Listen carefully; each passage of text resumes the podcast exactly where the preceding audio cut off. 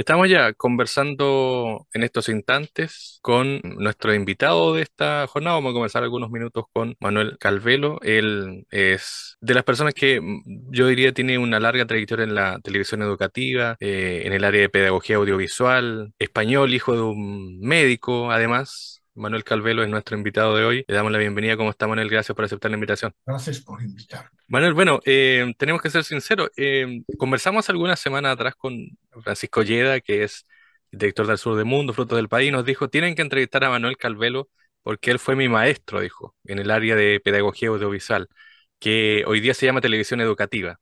Y me gustaría, antes de ir a eso, ¿cómo, cómo nace usted al mundo de, de la educación televisiva, pedagogía audiovisual, etcétera? ¿Cómo nace al mundo de lo audiovisual?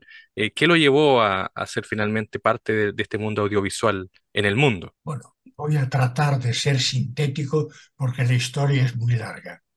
Yo estudiaba geología en la Facultad de Ciencias Exactas y Naturales de la Universidad de Buenos Aires y además era miembro representante estudiantil en el consejo directivo. En ese momento el gobierno de la facultad era tripartito, graduados, docentes y estudiantes. En la facultad había iniciado una modernización intensiva dirigida por un hombre de, de enorme talento y capacidad, Rolando García, y eh, se habían puesto en marcha multitud de proyectos de investigación, hasta tal punto que la docencia resultaba casi un estorbo para los investigadores. Yo discutía en el consejo afirmando que una universidad puede existir sin investigación, y de hecho la nuestra no había tenido investigación durante años, que podía existir, incluso sin docentes, que podían ser reemplazados por textos, pero de lo que no podía prescindir una universidad era de los alumnos. Los alumnos son la razón de ser de la universidad. Un día, Rolando García me llama eh, y me dice que quiere que me incorpore a una comisión de televisión educativa. Él había entendido el problema y eh, había pedido apoyo a la Fundación Ford, que en ese momento estaba estimulando mucho la, el uso de televisión como herramienta educativa. Bueno, yo me negué en principio, pero finalmente me dijo no es una consulta, es una orden, incorpórese al equipo. Me incorporé al equipo, eran cinco doctores y yo, que era estudiante todavía, y el problema que enfrentábamos era que en la década del 50 hubo dos hechos científicos y técnicos que marcaron cambios notables a nivel de educación universitaria. El primer hecho fue que los soviéticos pusieron en órbita el primer satélite, el Sputnik. Y eso causó una conmoción y un gran interés por la física y la ingeniería. El otro fue que se descubrió la estructura helicoidal del ácido eh, nucleico, ¿no? el DNA. Eh, descubrimiento que se atribuye a Watson y Crick y que en realidad fue hecho por una mujer a la cual era cristalógrafa, le robaron las placas fotográficas y publicaron el descubrimiento por cuenta propia. Una de las grandes estafas que se le han hecho a las mujeres en el campo de la ciencia. Bueno, el hecho es que hubo un enorme interés por la biología y por la física, y la facultad enseñaba matemáticas, física, química, biología y geología. Entonces empezó a venir de 100 alumnos, en cinco años se pasó a 2.200 alumnos eh, en la entrada. El problema era que venían sin formación en el método y el razonamiento, el método de razonamiento científico. Y además venían muy equivocados eh, había gente que lo que le interesaba era la medicina y venía biología, gente que lo que le interesaba era la ingeniería y venía física. Entonces tenía que ser un curso que los introdujera en el lenguaje eh, científico y en la metodología el sistema de pensamiento y de elaboración científicos y además le permitiera elegir qué carrera realmente le interesaba. Eh, cuando se llega a tener 2.000 alumnos, ya es eh, eh, imposible atenderlos bien. Se hizo un curso de ingreso. Ese curso de ingreso había clases magistrales para 500 alumnos a la mañana, a mediodía, a la tarde y a la noche. Y luego en grupos de 20 o 25, con un instructor, los participantes en el curso tenían trabajos prácticos de tipo intelectual. No era posible hacer trabajos prácticos de física, de química, simplemente porque no había laboratorios para eso. Entonces hacían trabajos prácticos intelectuales. Yo trabajaba en ese curso de ingreso como instructor con grupos de 20, 25 y finalmente el director del curso me planteó que me presentara concurso para profesor dije, pero yo soy alumno. Me dijo, sí, pero está reemplazando a los profesores que no quieren dar el curso y lo da usted. Así era, en efecto. Entonces me presenté y gané el concurso. Entonces yo era docente eh, dando clases para 500 alumnos y luego tenía dos grupos o tres de 25 para hacer con ellos los trabajos prácticos. Y en ese momento llegó esta herramienta. Paralelamente estaba llegando la primera computadora que llegó a América Latina, una Ferranti inglesa que ocupaba, no sé, 100 eh, metros cuadrados de edificio, tenía que trabajar a temperaturas de 16 grados. ¿Qué año estamos hablando ahí? A válvulas. Estamos hablando del año 62, 1962. Entonces, la única forma de evaluar a los alumnos del curso de ingreso era mediante preguntas con respuesta de opción múltiple. A mí no me gustaba ese sistema, pero logré algunos cambios. Logré que en lugar de cinco alternativas hubiera ocho, porque con cinco alternativas al azar contestas bien la quinta parte, y, y además logré que hubiera una pregunta para desarrollar, para ver qué capacidad de redacción tenía el candidato.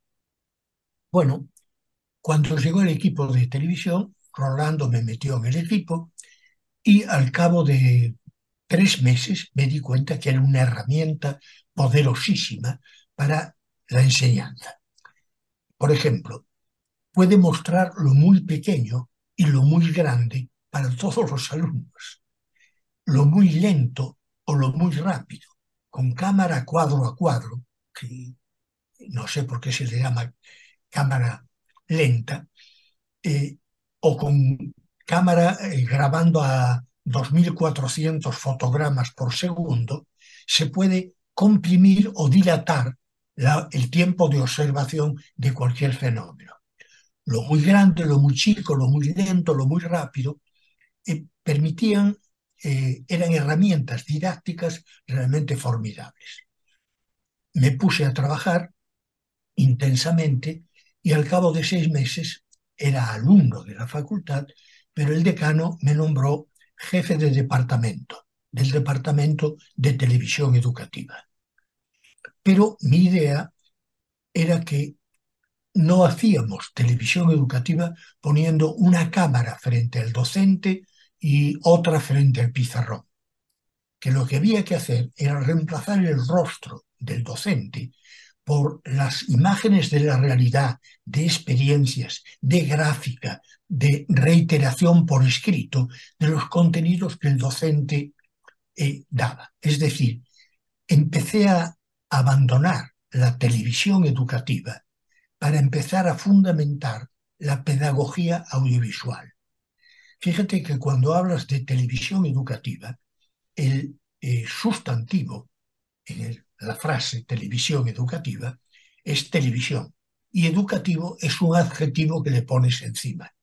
Cuando hablas de pedagogía audiovisual, el sustantivo y lo sustantivo es la pedagogía y audiovisual es la herramienta útil para la propuesta pedagógica. Bueno, ahí senté algunos principios. Uno de ellos eh, no quise trabajar con gente de la televisión. Y ello por consejo de un cineasta de aquel entonces en Argentina, Rodolfo Kuhn, que me dijo, yo le pregunté, recurrí a mis amigos cineastas para que me ayudaran. Y Rodolfo fue preciso, me dijo, mira Manuel, yo comparto información afectiva. Para eso hay un lenguaje y además un grado de libertad muy grande para innovar. Tú estás compartiendo información cognoscitiva. No tengo la menor idea de cómo se hace eso. Vas a tener que encontrar tu propio lenguaje. Entonces, renuncié a tener gente del mundo audiovisual y le pedí a Rolando García que me dejara trabajar con alumnos de cuarto y quinto año. Es decir, de octavo o noveno semestre o décimo semestre de estudios, que tenían muy frescas las dificultades de aprendizaje que como habían estudiado matemáticas, física y química, podían entenderse muy bien con el equipo de televisión, conocían muy bien sus principios, y la segunda condición que le puse es hacer un equipo mitad hombres y mitad mujeres. Y pude constatar ahí y en los años sucesivos que la mujer es mucho más precisa, comprometida, coherente y eficiente que el hombre. Esa es mi experiencia de formar multitud de equipos de trabajo en multitud de países en varios continentes. Bueno, así fue como empecé a meterme en pedagogía. Sabía que no hay nada más práctico que una buena teoría. Entonces busqué dónde estudiar algo para formarme más. Fui a la Facultad de Filosofía, donde se enseñaba pedagogía, y descubrí que lo que me enseñaban era la historia de las ideas pedagógicas, pero no me daban herramientas para la práctica pedagógica. Eh, fui a periodismo a ver qué me decían de comunicación. Muy, muy modosito, con mi cuaderno, mi lápiz, dispuesto a tomar clase, y me encuentro con un señor que camina por un, una tarima alta, diciendo, noticia, señores, noticia no es que un perro mordió a un hombre, noticia es que un hombre mordió a un perro. Cerré mi cuaderno, me fui y no volví, porque para escuchar estupideces semejantes. Entonces decidí que tenía que aprender por mi cuenta. Eh, y utilicé uno de los más viejos métodos de aprendizaje, quizá el más costoso, pero eficiente, el método de prueba y error. Cada vez que hacíamos una clase, yo estaba presente en el momento en que la recibían los alumnos y observaba la respuesta de los alumnos a la clase que estaban viendo y escuchando. Y eso fue lo que me permitió ir mejorando los cursos. Grabamos un curso de física, uno de química, uno de biología, eh, y yo grabé el de geología.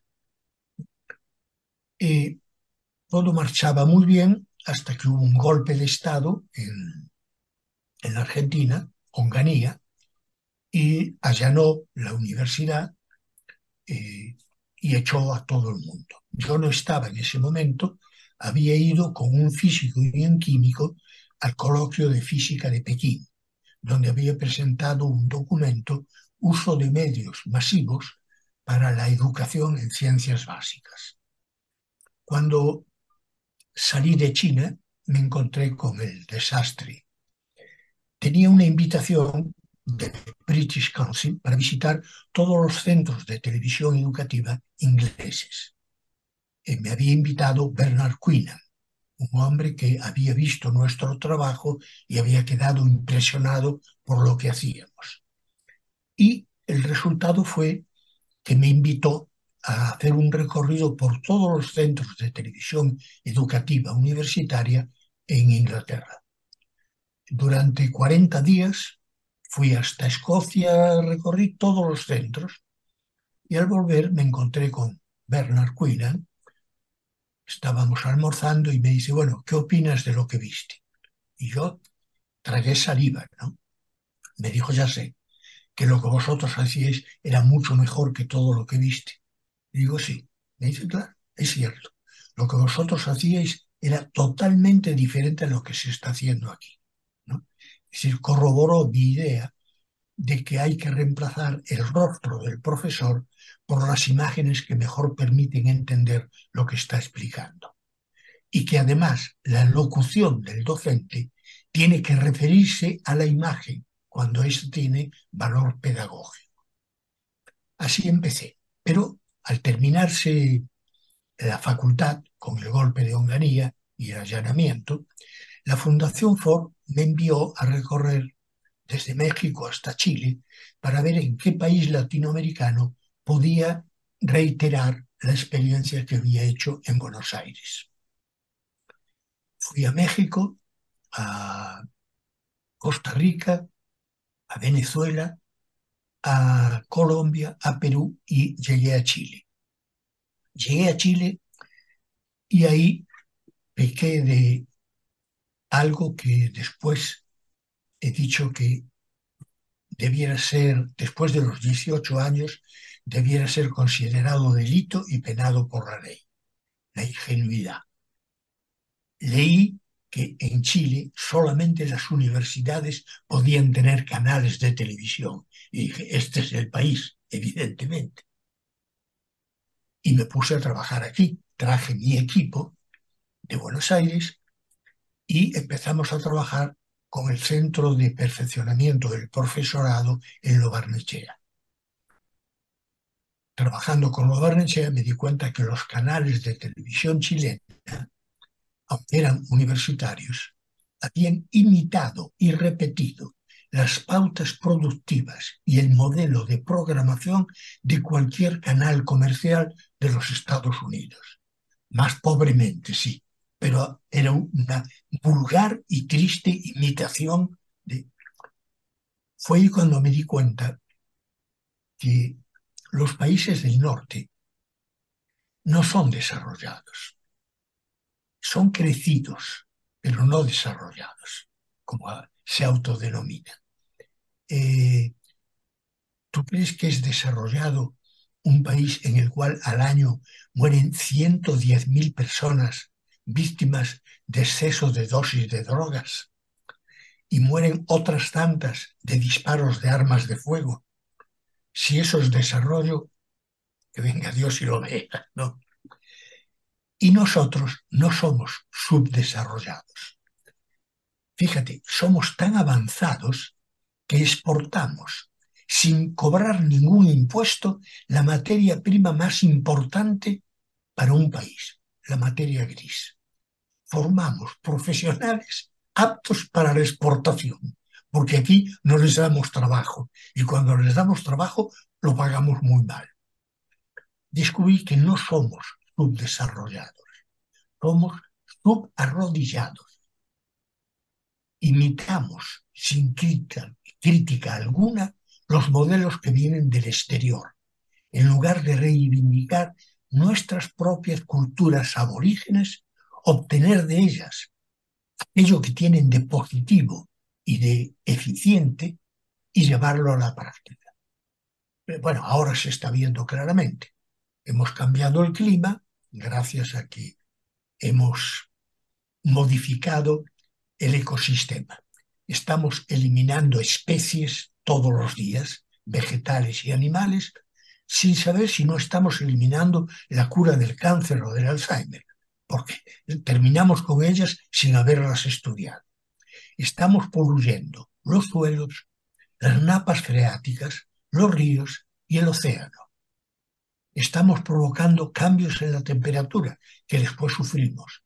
Me hace mucha gracia. Catástrofe natural. ¿Qué catástrofe natural?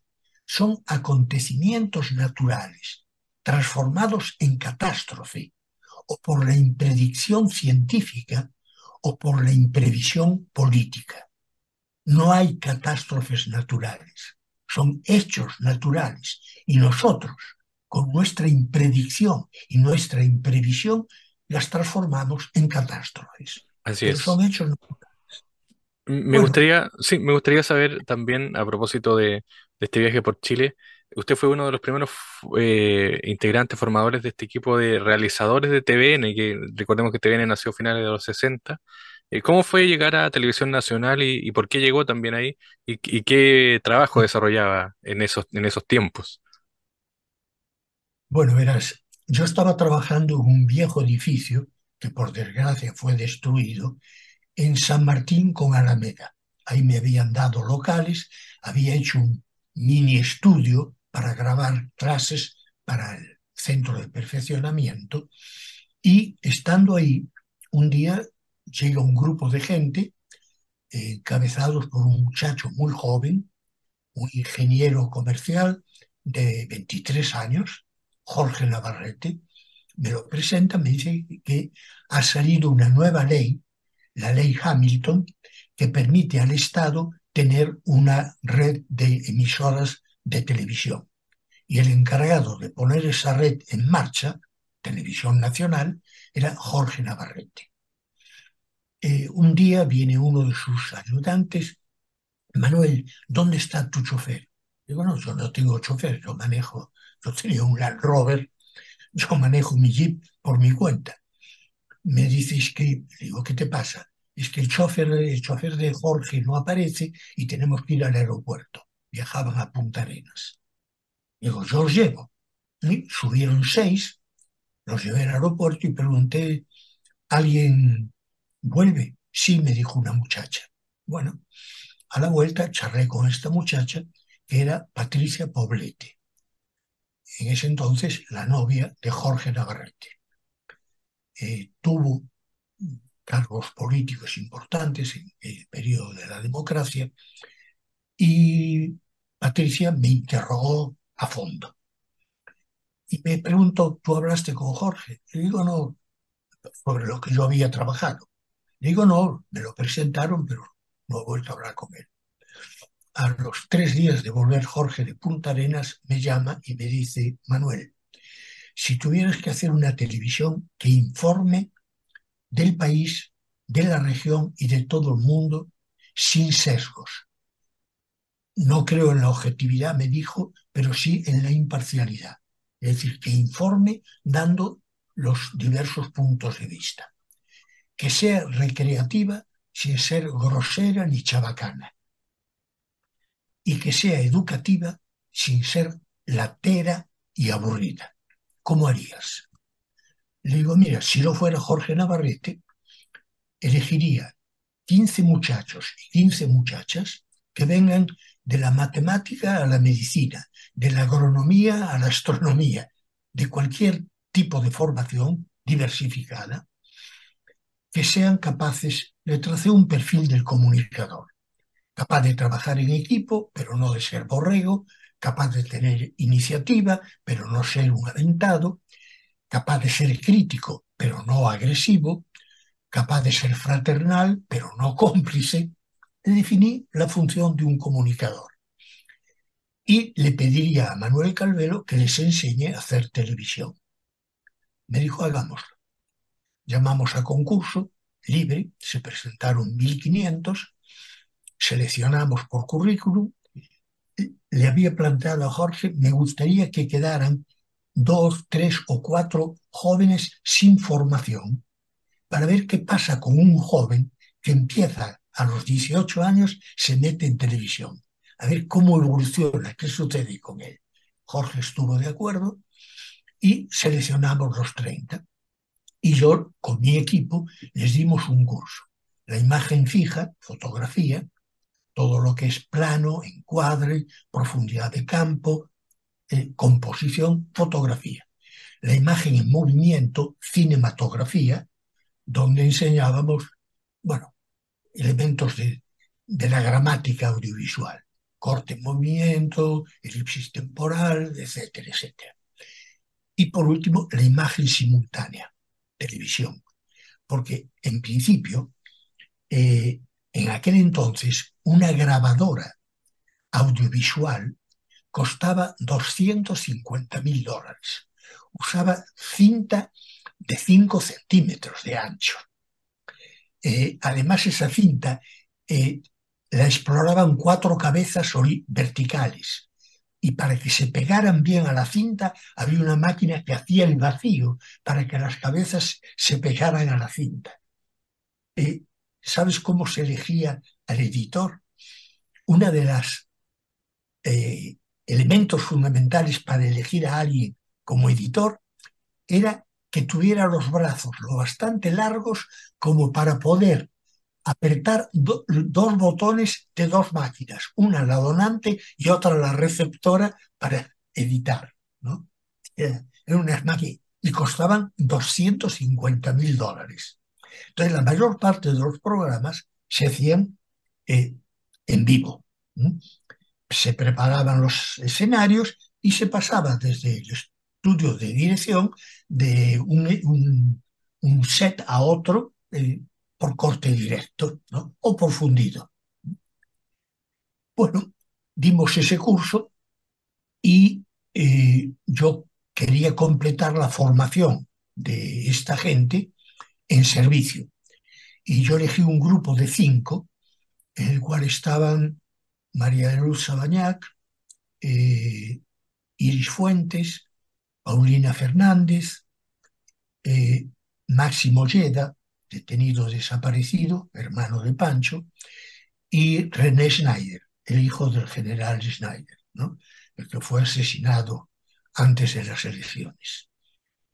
Y con ellos produje un programa eh, insinuado o pedido por Guillermo Blanco, uno de los mejores intelectuales que conocí en, Chile.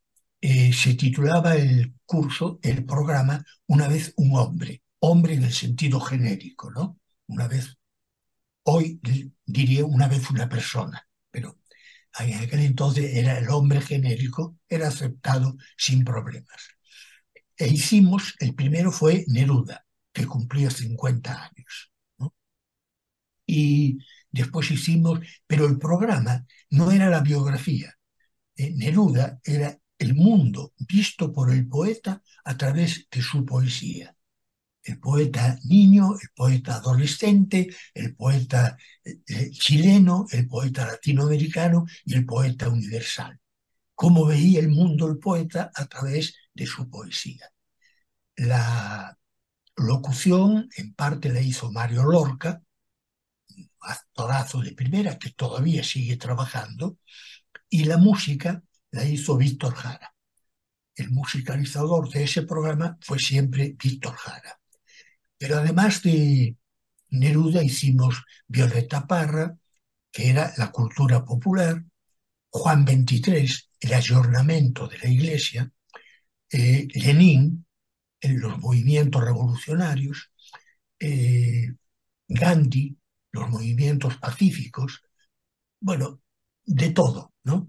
hicimos multitud de programas de una vez un hombre. No sé si quedará alguno. Se va a festejar ahora eh, la televisión TVN3. Voy a, me invitaron, voy a ir a ver si queda alguna de esas cosas. Conseguí guardar el audio de una vez un hombre, ¿no? Y de la composición musical de, de Víctor. Y con Víctor trabajamos todo ese periodo. Y después vino el cambio. Bueno, ahí conocí a Allende. Fue un, contacto muy particular. Me llamó un día. Yo estaba, hablo con Calvelo, sí. Mire, me dijo, habla el doctor Allende. Yo quería asegurarme de que voy a ser bien tratado en el programa. El programa era Decisión 70.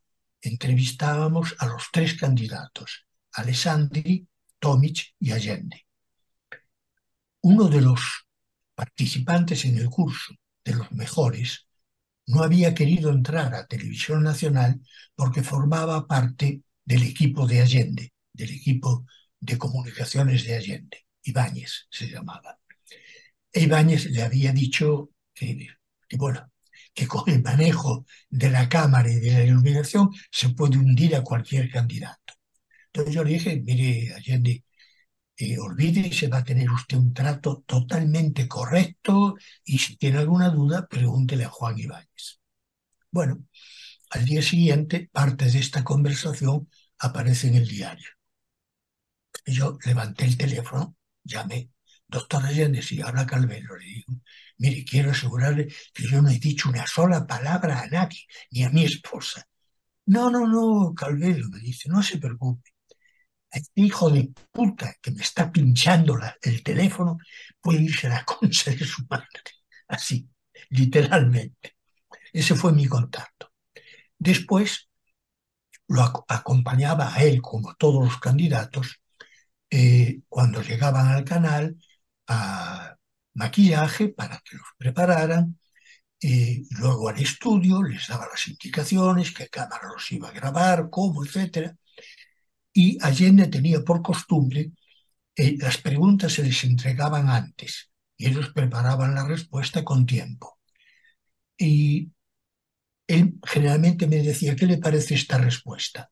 Y yo le daba mi opinión y a veces le decía, mire, esa respuesta no la entiende nadie. Baje el nivel de lenguaje para que lo entienda todo el mundo. Tomaba nota y era, aprendí muy rápido, realmente. Y teníamos conversaciones.